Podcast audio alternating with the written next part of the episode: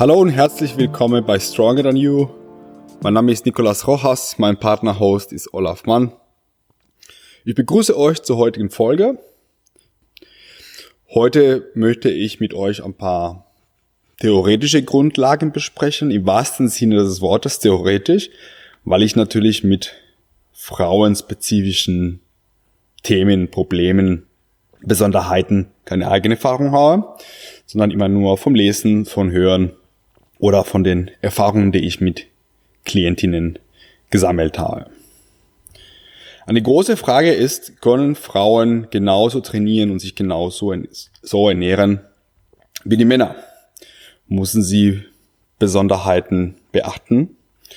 Oder ist das alles gleich? Kann ich die Pläne und die Strategien genauso übertragen von den Herren auf die Frauen und umgekehrt?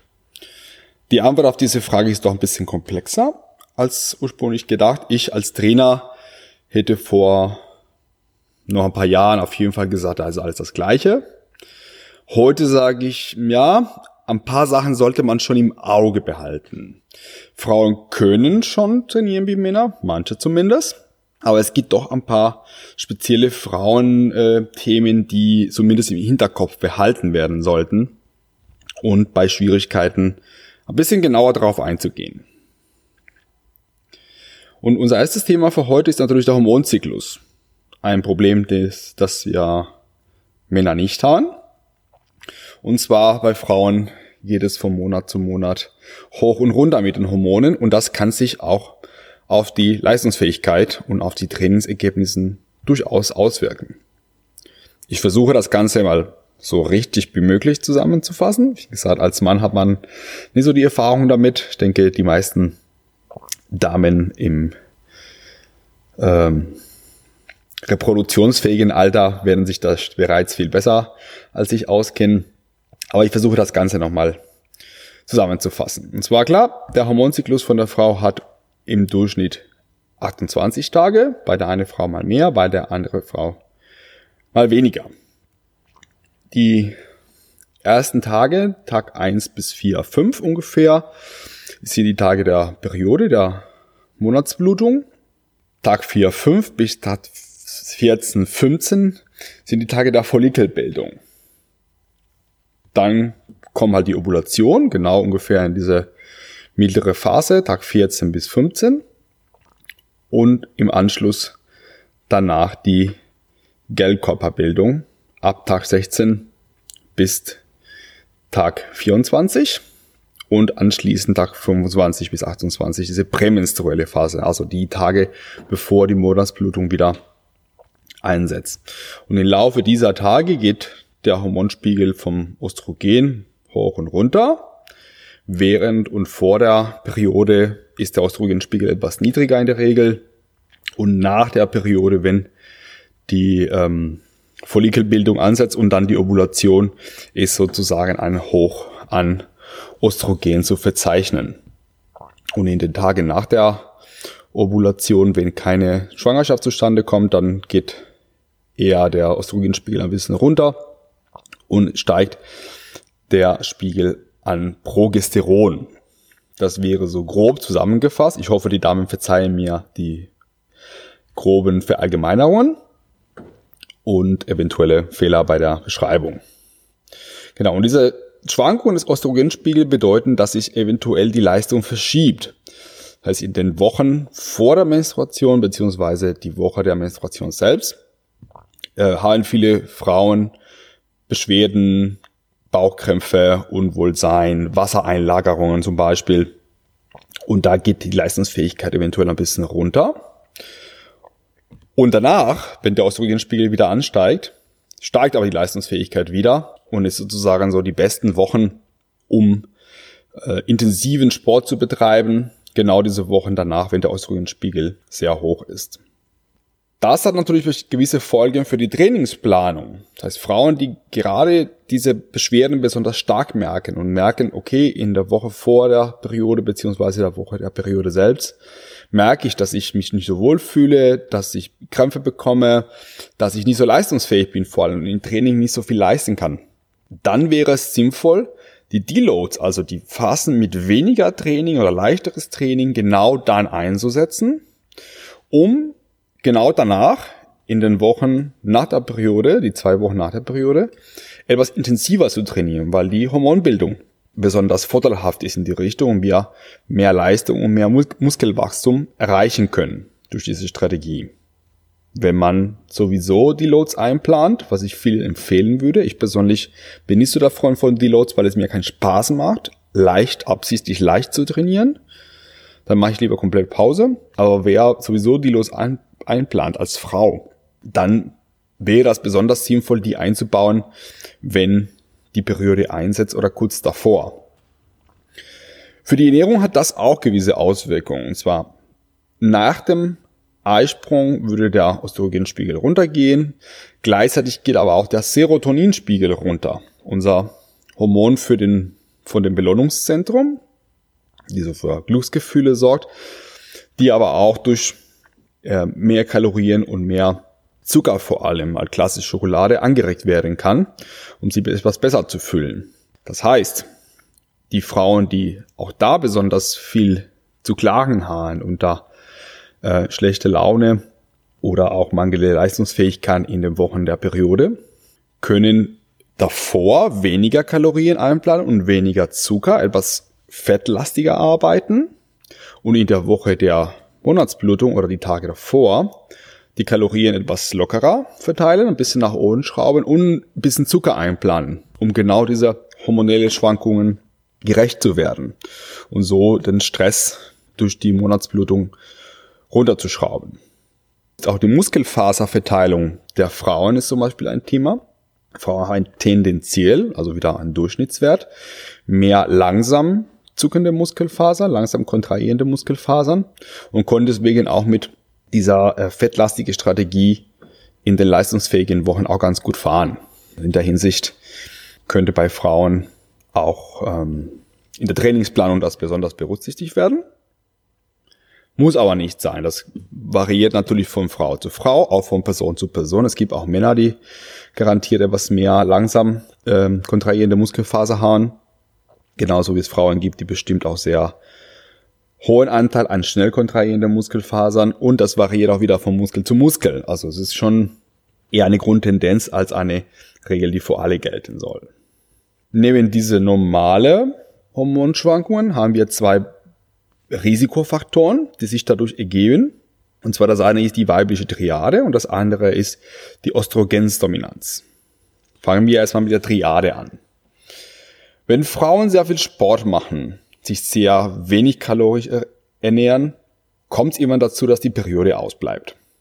Das wären so diese drei Faktoren, die in dieser Triade kommen. Viel Sport, exzessive körperliche Belastung, Mangelernährung, ausbleibende Periode. Ich persönlich äh, erlebe das sehr viel bei Leistungsathletinnen, die dann in Richtung Wettkampfauftritt sehr, sehr niedrig mit den Kalorien unterwegs sind.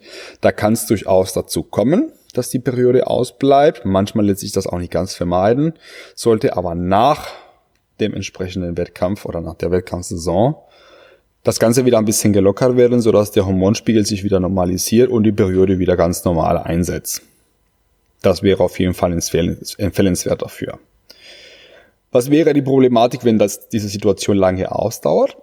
Dann sinkt der Östrogenspiegel, was erstmal die wichtigste Sexualhormon der Frauen ist, auch ein Steroidhormon ist. Und gleichzeitig sinkt auch der Spiegel an Schilddrüsenhormonen. Das heißt, unser Grundumsatz wird langsam. Wir verbrauchen weniger Energie im Alltag und im Sport, weil das eine Nebenfolge davon ist.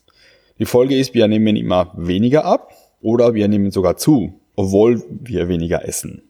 Und das ist bei Frauen nochmal besonders zu beachten, dass es mit diesem Faktor Östrogen, Schilddrüsenhormon Zusammenhang durchaus schneller dazu kommen kann. Deswegen ganz, ganz wichtig, nicht zu lange ähm, exzessive Belastung und zu wenig Kalorien.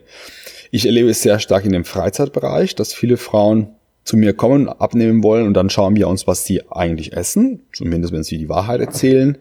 Und wir liegen definitiv unter 1500 Kalorien, was schon sehr wenig ist. Das Problem ist, die glauben nicht, dass sie erstmal mehr essen müssen, eventuell sogar erstmal zunehmen müssen, bevor sie abnehmen können. Aber weiter runter geht's kaum mehr. Dann würden wir mit einem Defizit von nur 500 Kalorien dann gleich bei 1000 Kalorien landen. Und das wäre natürlich fatal auf Dauer, weil definitiv damit sehr schwer wird, die Minimum, das Minimum an Nährstoffe zu decken. Und das zweite Problem mit den weiblichen Hormonen ist diese Östrogensdominanz. Auch da habe ich eine ehemalige Klientin, die das irgendwann bei sich festgestellt hat, dass sie unter Östrogensdominanz leidet. Und in diesem Fall ist halt so, dass durch Dauerstress, dazu gehört natürlich auch exzessives Training, die Nebenniere dauerhaft Cortisol produziert. Stresshormon wird nonstop ausgeschüttet und das führt irgendwann dazu, dass die Nebenniere nicht mehr kann. Der wird überlastet, ähnlich wie bei einer Diabetes mit der Bauchspeicheldrüse. Die kann irgendwann kein Insulin mehr produzieren, weil die Dauer im Einsatz ist. Und in diesem Fall ist die Nebenniere unsere Quelle für Cortisol und dann kommt es dazu, dass auch andere Hormone der Nebenniere nicht mehr ausreichend produziert werden. Dazu gehört das äh, Pregnolon, und das ist dann die Vorstufe für Testosteron. Besonders bei Frauen wird das meiste Testosteron in die Nebenniere produziert. Die Männer haben nicht das Problem, weil bei den Männern die, das meiste Testosteron in den Hoden produziert wird. Die Frauen sind auf die Nebenniere mehr angewiesen, zu 50 Prozent. Und auch das Progesteron wird aus diesem Prignolon als Vorstufe synthetisiert. Und die Folge davon ist, dass wir jetzt sehr wenig Testosteron bei den Frauen haben, die dauerhaft unter Stress leiden zu wenig Progesteron und dafür zu wenig Östrogen. Der Östrogen wäre normal, der Spiegel wäre nicht erhöht, aber im Verhältnis zu den anderen Hormonen ähm, zu hoch. Die, die Ratio stimmt dann nicht mehr. Die Folge davon sind weitreichende Symptome, Fetteinlagerungen und Wasseranlagerungen, besonders im Bauch und Gesäß- und Beinbereich, also in den Unterkörper. Ich glaube, jeder von uns kennt eine Dame, die unter diesen Symptomen zu leiden hat. Stimmungsschwankungen, Libidoverlust, starke und lange Monatsblutungen mit starken Schmerzen verbunden, Konzentrationsstörungen, Schlafstörungen, Stimmungsschwankungen, trockene Haut, trockene Schleimhäute, Schwindel und eventuell auf Dauer, also bei längerfristiger äh, Zustand, auch Unfruchtbarkeit. Das sind noch Besonderheiten, die im Zusammenhang mit Frauen im Sport definitiv berücksichtigt werden sollten. Und falls einer von den Damen diese Symptome merkt und glaubt, hm, Dauerstress passt bei mir, sollte das auf jeden Fall nochmal von den Frauenarzt oder von den Endokrinologen nochmal gecheckt werden, ob eventuell eine äh, Östrogendominanz vorhanden ist. Ich habe auf jeden Fall Kundinnen, die diese Symptome haben. Inzwischen kann ich auch nochmal drauf eingehen und sagen, lass uns das vielleicht nochmal checken. Früher habe ich das nicht gemacht, weil ich dachte immer entweder die essen zu viel oder trainieren zu wenig und eventuell liegt sogar genau da die Ursache, weil diese Dauerstress und diese Dauerbelastung durch ähm, zu strenge Ernährung und zu viel Sport nochmal verstärkt wird. Da sollte man das auf jeden Fall berücksichtigen. Als zusammenfassend, ja, Frauen können grundsätzlich so trainieren und so essen wie die Männer, aber die sollten auf jeden Fall ein paar Besonderheiten des Hormonhaushalts im Hinterkopf behalten, besonders wenn Schwierigkeiten auftreten. A. Das Trainings, die Trainingsperiodisierung kann sich nach der Periode richten. Stärkere Belastung nach der Periode und geringere Belastung während oder kurz vor der Periode, je nach Stärke der, der Einbußen individuell handhaben. Ernährungstechnisch kann eventuell in der Phase nach der Blutung eher fettlastiger gegessen werden und ein bisschen weniger hochkalorisch und während der Periode oder die Tage davor etwas lockerer mit den Kalorien umgehen und ein bisschen Zucker einplanen für die Serotoninproduktion. Aufpassen bei der weiblichen Triade, spätestens wenn der, die Periode ausbleibt durch zu geringere Kalorienzufuhr und so viel Sport, dann sollte wieder die Belastung etwas reduziert werden und die Kalorien etwas erhöht werden, damit die Hormonwerte sich wieder erholen, besonders Östrogen und die Schilddrüsenhormonen und im Falle einer Östrogendominanz, wenn die Stressbelastung vom Alltag, vom familiären Kontext, vom Beruf, vom Training zu hoch wird und sich Symptome zeigen, besonders diese hartnäckigen Wasser- und Fettanlagerungen im Unterkörper sind für unsere körperbewussten Damen besonders lästig. Da sollte man abchecken, ob eventuell eine Östrogendominanz vorliegt, zu normale Östrogenwerte bei geringen Progesteronwerten. So, ich hoffe, die Folge war interessant für die Damen, eventuell für den einen oder anderen Trainer oder auch für die Herren als Allgemeinwissen. Ich hoffe, ich habe das alles soweit richtig zusammengefasst. Die Damen mögen mir verzeihen, wenn ich mich irgendwo vertan habe. Da fehlt natürlich die eigene Erfahrung und das Erleben in eigenen Leib der Schwierigkeiten des Hormonzyklus.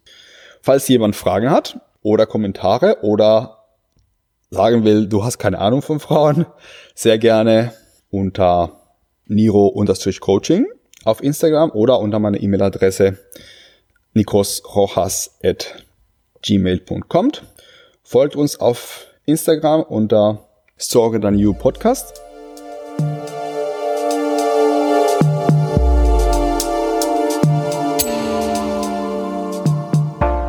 Herzlich willkommen zu Stronger Than You. Mein Name ist Olaf Mann. Nach der Folge mit Nico noch einige Informationen von meiner Seite.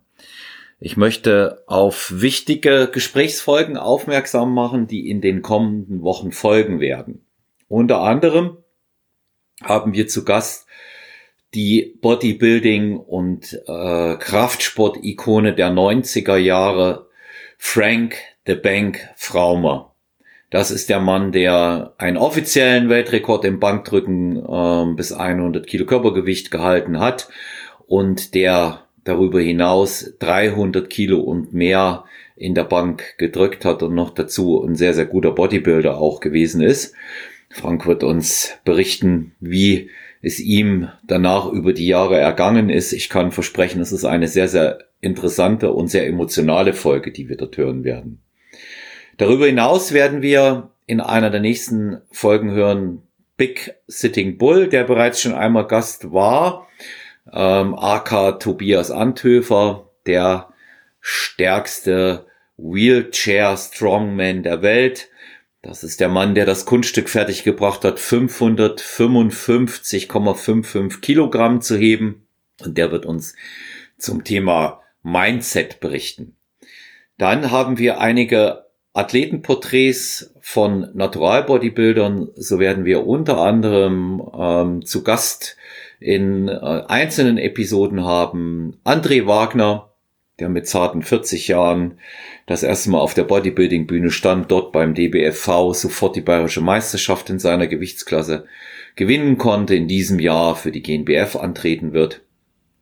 Wir werden zu Gast haben noch einmal, er war bereits in einem Coach Roundtable da, äh, Christian Schneider, aka Christian Fitness, unseren Weltmeister im Natural Bodybuilding, ähm, einen der erfolgreichsten Athleten überhaupt. Freue ich mich, dass er ein weiteres Mal da ist. Ich hatte die große Freude bereits im äh, Gespräch zu haben, ähm, einen, wie ich auch sagen kann, wirklich guten Freund, der mir auch persönlich immer äh, sehr am Herzen liegt, weil es ganz wunderbare Gespräche sind, die wir führen. Martin Ladewig aus Schwerin, Europameister im Natural Bodybuilding, den wir hier auch in einem schönen ähm, Athletenporträt einmal zeigen werden, wie er auch über seinen Werdegang dort berichtet. Und wer aufmerksam Stronger Than You verfolgt, der wird sehen, dass wir mit atemberaubender Geschwindigkeit auf unsere 100. Episode zusteuern und da kann ich eine echte Knallerüberraschung versprechen. Darauf freue ich mich schon sehr, aber da möchte ich den Namen einfach noch nicht verraten, weil es wirklich ein Highlight auch für mich persönlich sein wird.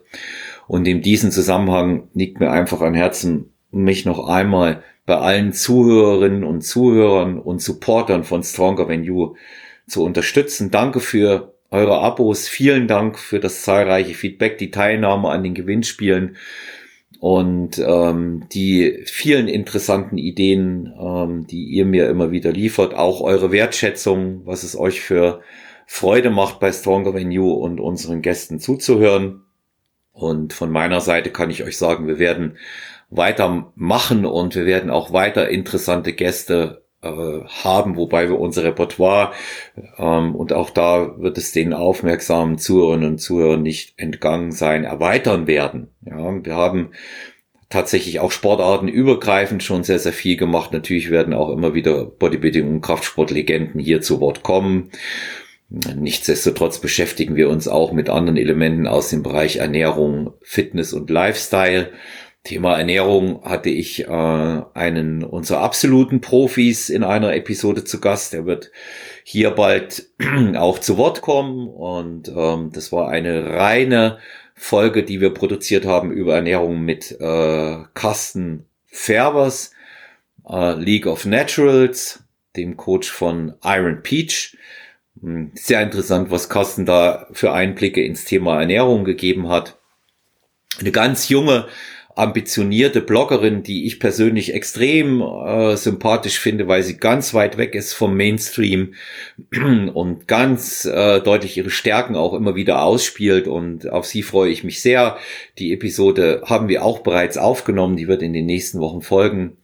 Das ist äh, Lisa Berlinecke und ich kann euch sagen, das ist auch eine ganz, ganz interessante Folge. Deshalb weiter zuhören, weiter dranbleiben Lasst uns Feedback da. Stellt eure Fragen über Stronger Than You Podcast bei Instagram oder meinem persönlichen Instagram-Account mann.olaf. Und selbstverständlich, weil es auch immer beliebt ist, personal-trainer at gmx.eu. Und in dem Zusammenhang auch noch einmal mein Aufruf an euch alle. Ihr könnt mir gerne schreiben über WhatsApp am liebsten aber Sprachnachrichten, damit wir die zusammenschneiden können und dann auch demnächst senden werden. 01737739230. Ich wiederhole 01737739230. Wie kommt ihr durch den Lockdown? Was macht ihr? Bereitet ihr euch gegebenenfalls auf ein Fotoshooting, auf Wettkämpfe vor? Wie haltet ihr es mit der Ernährung? Habt ihr persönliche Ziele, die ihr erreichen wollt? Erlernt ihr neue Skills? Was tut ihr speziell im sportlichen Bereich, im Ernährungsbereich? Was unternehmt ihr mit euren Lieben? Ja, das ist äh, sehr, sehr wichtig. Was tut ihr für euch und eure Familie? Haltet ihr Kontakt? Sprecht ihr mit euren Freunden? Schickt mir so viel ihr wollt von diesen Sachen, auch wenn es euch nicht so gut geht. Ähm, wenn ihr Tipps und Ratschläge braucht, auch diese Dinge, die könnt ihr sehr, sehr gerne schicken. Wir freuen uns über alles, was wir hier über Stronger When You senden können. Und ähm, natürlich ist es für jeden auch eine große Unterstützung, wenn er hört, wie alle anderen durch diese Zeit des Lockdowns jetzt kommen und auch das wird irgendwann enden und ihr wisst, am Ende wird alles gut und wenn es noch nicht gut ist, dann ist es eben einfach noch nicht das Ende und wir halten gemeinsam durch. Wir packen das. Schwierige Zeiten sind dazu da, um zu wachsen. Auch wenn man das eine oder andere dann schon nicht mehr hören kann, auch das eine oder andere Klischee, so hat es doch seine Berechtigung. Und deshalb hört weiter Stronger When You, bleibt uns gewogen, bleibt gesund und fit im Training und ihr werdet alle dranbleiber. Euer Olaf, bis bald.